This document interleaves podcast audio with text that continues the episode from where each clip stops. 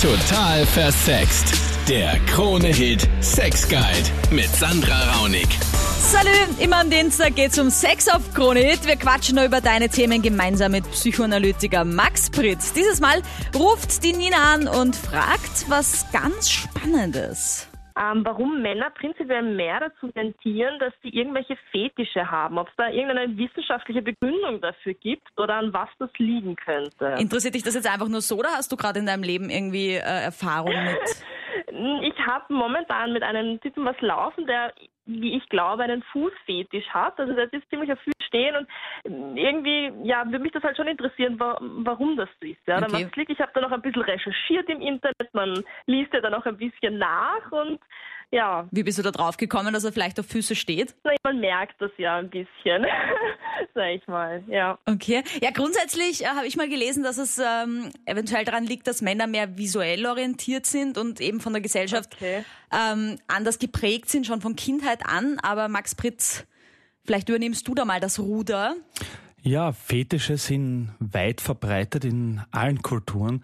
In unserer westlichen Welt stimmt das völlig, was du sagst, Sandra, dass männlich unter Anführungszeichen ähm, die Dominanz vorherrscht, dass der Fetisch eher männlich determiniert ist, also geprägt ist.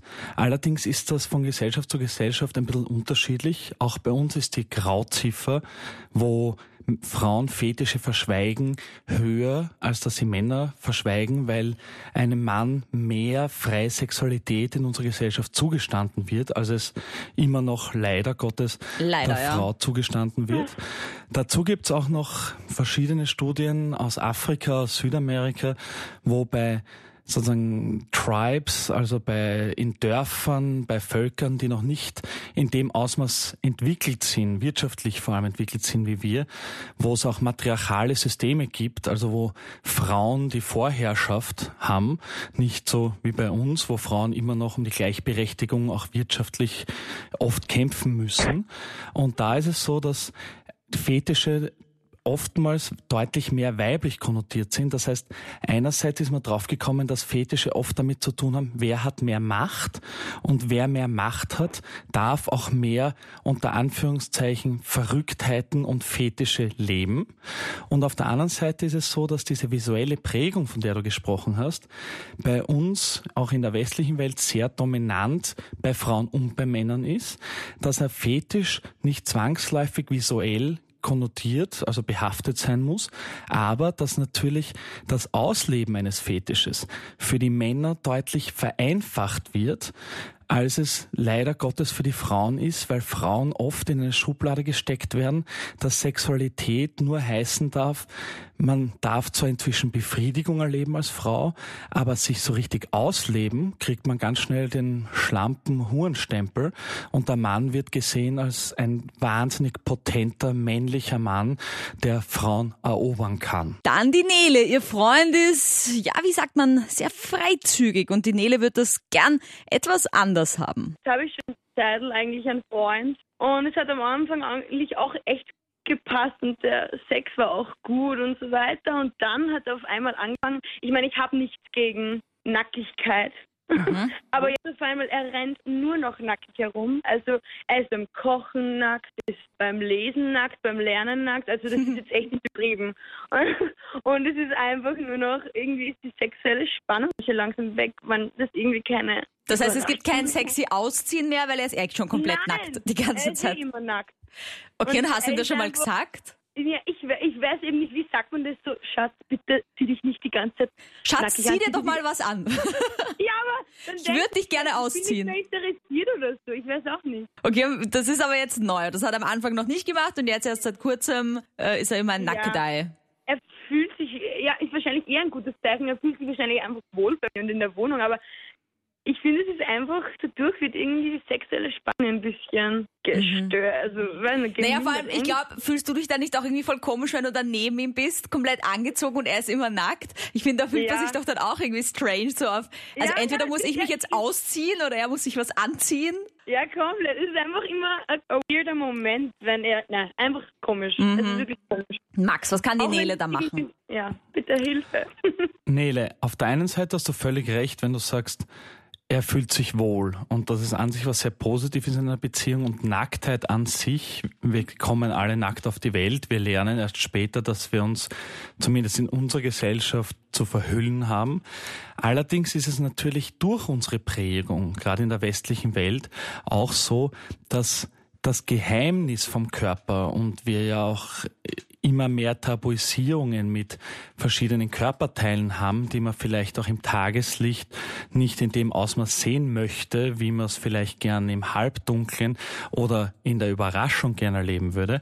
Das, was natürlich wichtig ist und wie du ihm das auch kommunizieren könntest, ist, dass du ihm sagst, dein Körper ist irrsinnig schön und ich begehre deinen Körper sehr und er gefällt mir gut und ich liebe den Sex, den wir miteinander haben, aber Spannend und zwar richtig prickelnd ist es dann, wenn ich richtig Sehnsucht entwickeln kann. Und Sehnsucht entwickeln heißt auch, dass ein bisschen ein Geheimnis entstehen darf und in dem Fall ein ganz harmloses, nämlich wie schaut er denn wohl drunter aus?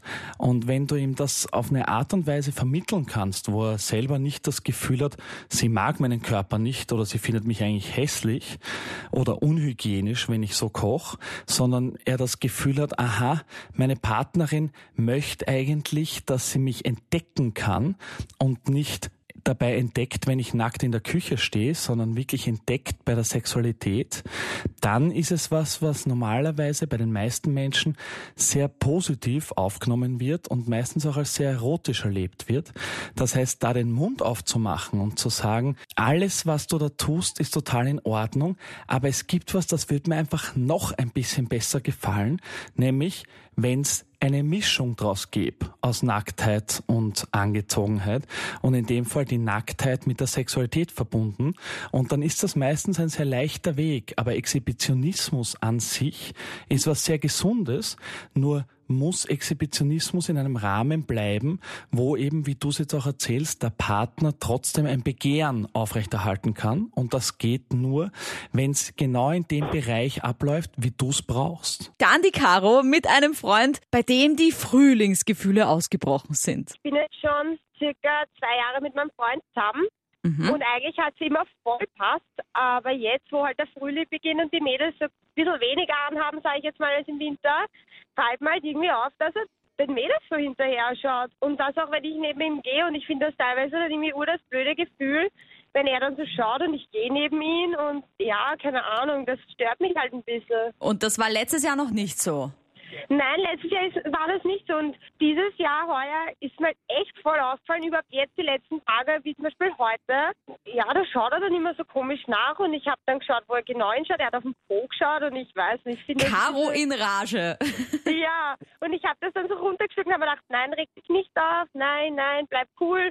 Aber irgendwie innerlich stört mich das schon total. Und vor allem, ich kann mir auch kann vorstellen, dass du dir Sorgen machst, weil es halt letztes Jahr noch nicht so war und jetzt seid ihr doch zwei Jahre zusammen und ja, wie ja, das so voll. ist, wenn man länger zusammen ist. Genau, und ich, ich denke mal, ja, warum jetzt auf einmal? Weil letztes Jahr war es eben nicht so. Schau, Caro, also es gibt ein Gutes dran und ein natürlich sehr menschliches, triebhaftes dran. Das Gute dran ist, dass wenn er jetzt damit beginnt, dass er sich irgendwo so sicher gebunden fühlt mit dir, dass es, dass er die Scheuklappen und einen Teil der rosa Brille ablegen kann und dementsprechend auch davon ausgeht, dass ihr so verbunden miteinander seid, dass so ganz winzige Anteile der Sexualität, wie einmal einen Blick zu riskieren, nicht mehr bedrohlich sind für die Beziehung. Und das ist an sich was sehr Positives, wenn dieser Moment eintritt. Auf der anderen Seite sagst du, es ärgert dich und vielleicht macht es auch ein bisschen eifersüchtig. Und das ist natürlich gerade, wenn du mit dabei bist mit ihm, ähm, äh, schwierig und das sollte auch nicht unbedingt so passieren. Das heißt, wenn du sagst, du spielst es dann so runter, ist meine Frage natürlich, warum denn? Weil das könntest du ihm ja sagen, du, das stört mich, dass du, während ich dabei bist, anderen Mädels auf den Hintern schaust. Okay, ja, ich denke mir da nur, ich will nicht so als Eifersüchtige rüberkommen und deswegen ja, denke ich mal lieber leise. Halt eine Beziehung und ich meine, grundsätzlich ist es da schon wichtig, dass man halt miteinander spricht, weil ich glaube, vielleicht testet er jetzt auch gerade ein bisschen aus, wie weit kann er gehen und wenn du dann nichts sagst, dann ja, wir schauen, was noch geht und so. Das Wichtige dabei ist vor allem, dass, und darüber gibt es sehr große, wirklich tolle Metastudien, also ganz große Forschungsstudien, wenn man sich in der Fantasie etwas erlauben darf, dann muss man es in einer in viel geringerem Ausmaß in der Realität auch ausleben. Das heißt, umso größer das Verbot in einem ist, das darf ich nicht, ich darf das nicht, weil ich in Beziehung bin, ich darf das nicht, weil sich das nicht gehört, umso reizvoller wird's. Das heißt, wenn du mit ihm so kommunizierst, dass du ihm das Gefühl geben kannst, es ist nicht irgendwie für dich angenehm, wenn du dabei bist, aber dass du an sich nicht so eifersüchtig bist, dass er natürlich einmal einer Frau hinterher schauen darf oder so und auch einmal eine Fantasie haben darf, die er dir vielleicht sogar erzählt, ja, dann wird die Chance, dass er fremd geht, interessanterweise, auch wenn es total gegen den Menschenverstand geht, viel geringer, als wenn er sich das alles selber verbieten muss. Heute voll die Ladies-Runde. Ich freue mich schon aufs nächste Mal. Am Dienstag geht's wieder los ab 22 Uhr. Der Aufkrone Hits. Und auf YouTube gibt's jede Menge Videos. Findest du unter total versext.